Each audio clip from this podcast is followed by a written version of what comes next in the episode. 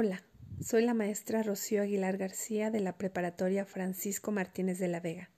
El día de hoy traigo para ti algunas biografías de potosinos destacados como material de apoyo para la materia de Cultura 1.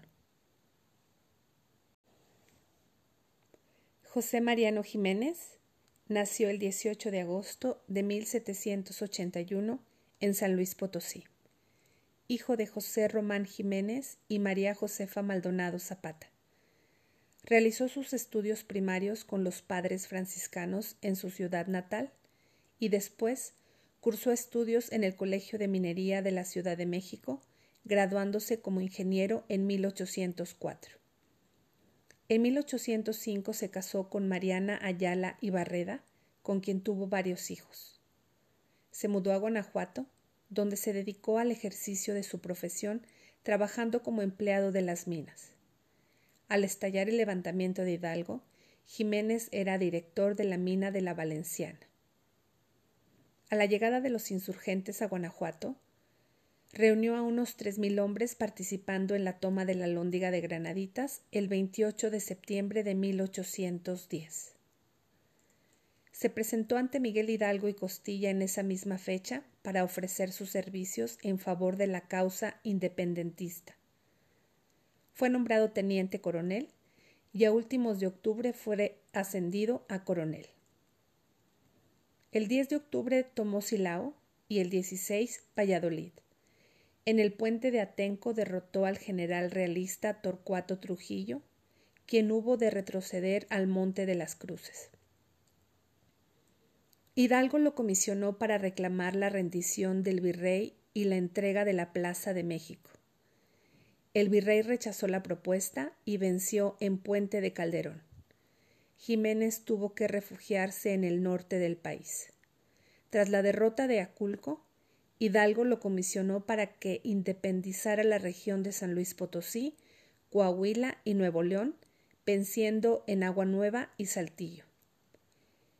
En el 19 de marzo de 1811 fue aprendido junto con otros jefes insurgentes en Acatita de Baján por fuerzas de Tomás Flores e Ignacio Elizondo, siendo enviado a Chihuahua el 26 de junio junto con Miguel Hidalgo, Ignacio Allende, Ignacio Aldama y Mariano Abasolo. José Mariano Jiménez murió el 26 de junio de 1811 en Chihuahua ejecutado con Aldama y Allende. Su cabeza fue expuesta con la de Hidalgo, Allende y Aldama en la alhóndiga de Granaditas hasta el triunfo de la independencia. Sus restos fueron sepultados en la Catedral de la Ciudad de México en 1823 y, en 1925, fueron trasladados al mausoleo de la Columna de la Independencia en Ciudad de México. El 30 de mayo de 2010 fueron exhumados con honores y llevados al Museo Nacional de Historia para su análisis y autentificación. Camilo Arriaga nació el 10 de noviembre de 1862 en San Luis Potosí. Hijo de Carlota Ramos Aguirre y Benigno Arriaga, sobrino de Ponciano Arriaga, diputado constituyente en 1857, que apoyó en 1876 el plan de Tuxtepec proclamado por Porfirio Díaz. Ingresó en 1875 a la Escuela Nacional Preparatoria y en 1880 a la Escuela Nacional de Ingenieros, comenzando en 1884 a trabajar en las minas de plata propiedad de su familia. En 1888, siendo su progenitor Senado de la República, se le nombra diputado local en San Luis Potosí por orden de Porfirio Díaz y, tras el fallecimiento de su padre, en 1890 se le ascendió a diputado del Congreso Nacional, puesto en el que permaneció hasta 1898. Impulsor de las manifestaciones estudiantiles de 1892 en la Ciudad de México en la crisis financiera que afectó a las empresas de su familia. En 1898 lideró una protesta anticlerical en el Congreso, por lo que se le apartó del cargo junto con los diputados que lo secundaron. Durante 1900 viajó por Europa, en donde volvió con una buena cantidad de libros y folletos radicales.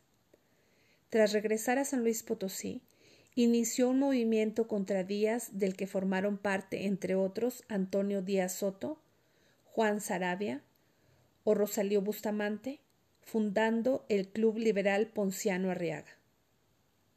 En 1901, el club puso en marcha el primer Congreso Liberal con la intención de reestructurar el Partido Liberal, reivindicando la Constitución de 1857. Hubo de exiliarse en Estados Unidos desde 1903 por el enfrentamiento con Ricardo Flores Magón, apartándose del grupo que en 1905 fundó la Junta Organizadora del Partido Liberal Mexicano. Tras su regreso a México en 1908, fue encarcelado.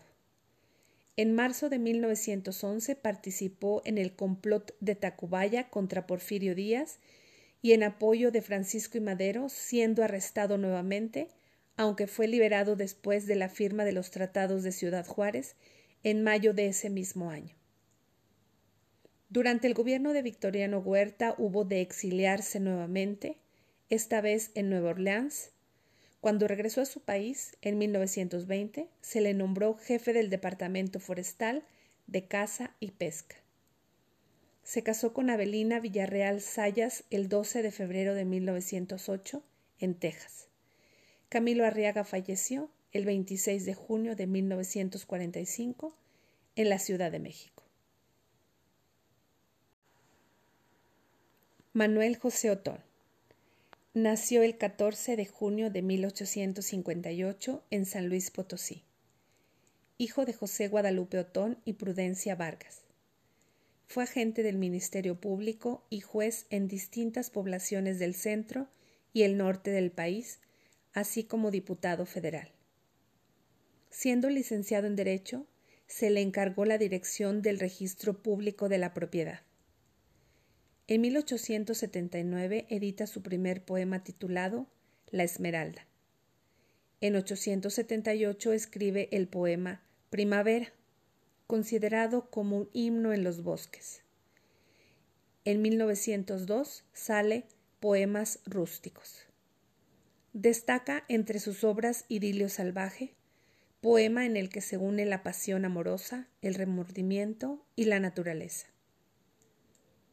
Detrás de la poesía de Manuel José Otón, así como de su narrativa y su teatro, se agitan las presencias de Virgilio, Dante, Shakespeare, Goethe y de manera muy especial Cervantes y del mexicano Acuña. Y admiró sobre todo a Salvador Díaz Mirón, al que llamaba excelso y querido. Los clásicos españoles y los románticos guiaron sus primeros pasos abominó del modernismo, especialmente el de Darío y de Lugones. Publicó poesías en 1880, Poemas rústicos, 1882, Nuevas poesías, 1883, y póstumamente Noche rústica de Walpurgis, 1907, y El himno de los bosques, 1908. También escribió teatro. Manuel José Otón falleció en San Luis Potosí el 28 de noviembre de 1906.